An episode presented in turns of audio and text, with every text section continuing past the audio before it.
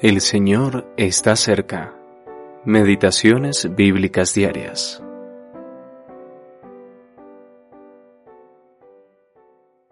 A Dios nadie le vio jamás. El unigénito Hijo que está en el seno del Padre, Él le ha dado a conocer. Juan capítulo 1, versículo 18. El Hijo Eterno. El Señor es llamado el Hijo de Dios en varios aspectos. Se le llama Hijo de Dios por haber nacido de la Virgen. El santo ser que nacerá será llamado Hijo de Dios. Lucas capítulo 1, versículo 35. También es Hijo de Dios por decreto divino por la resurrección.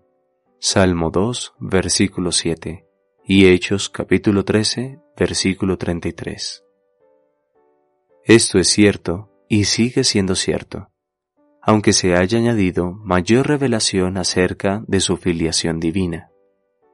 Él es el Hijo, y sin embargo ha obtenido el nombre de Hijo. Hebreos capítulo 1, versículos 1 al 5. Mateo y Marcos mencionan su filiación por primera vez en su bautismo. Lucas va más atrás y lo menciona en su nacimiento. Pero Juan va más atrás aún, hasta la inconmensurable distancia de la eternidad, y declara su filiación en el seno del Padre. Evidentemente no todos poseían la misma medida de entendimiento, ni la misma medida de fe en lo que respecta a su persona. Pero esto no afecta en ninguna medida a lo que oímos de él, él era el Hijo en el seno del Padre, la vida eterna, la cual estaba con el Padre y se nos manifestó. Primera de Juan capítulo 1 versículo 2. No debemos tocar este precioso misterio. Debemos tener temor de atenuar la luz de aquel amor en el que nuestras almas son invitadas a caminar.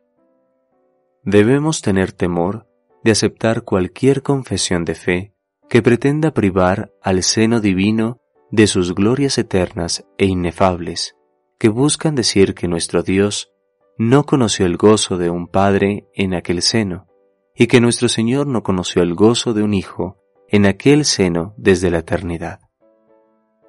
Alguien me preguntó una vez, ¿acaso el Padre no tuvo un seno hasta que aquel niño nació en Belén? Estoy seguro que lo tuvo desde la eternidad. Su seno es un hogar eterno, disfrutado por el Hijo, en el refugio del amor inefable que sobrepasa toda gloria, pues la gloria puede revelarse, pero este amor es inefable. Puede que alguien tenga ejercicios de corazón con respecto a tales pensamientos, o quizás no. Sin embargo, no podemos permitir que se nieguen estas verdades. J. G. بلد